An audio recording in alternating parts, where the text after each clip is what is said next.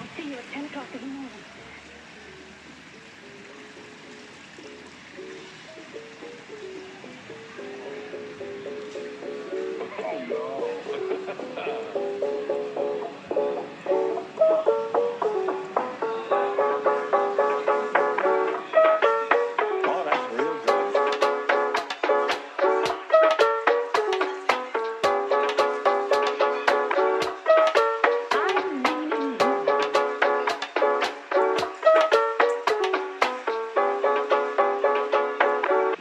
What can I do for you?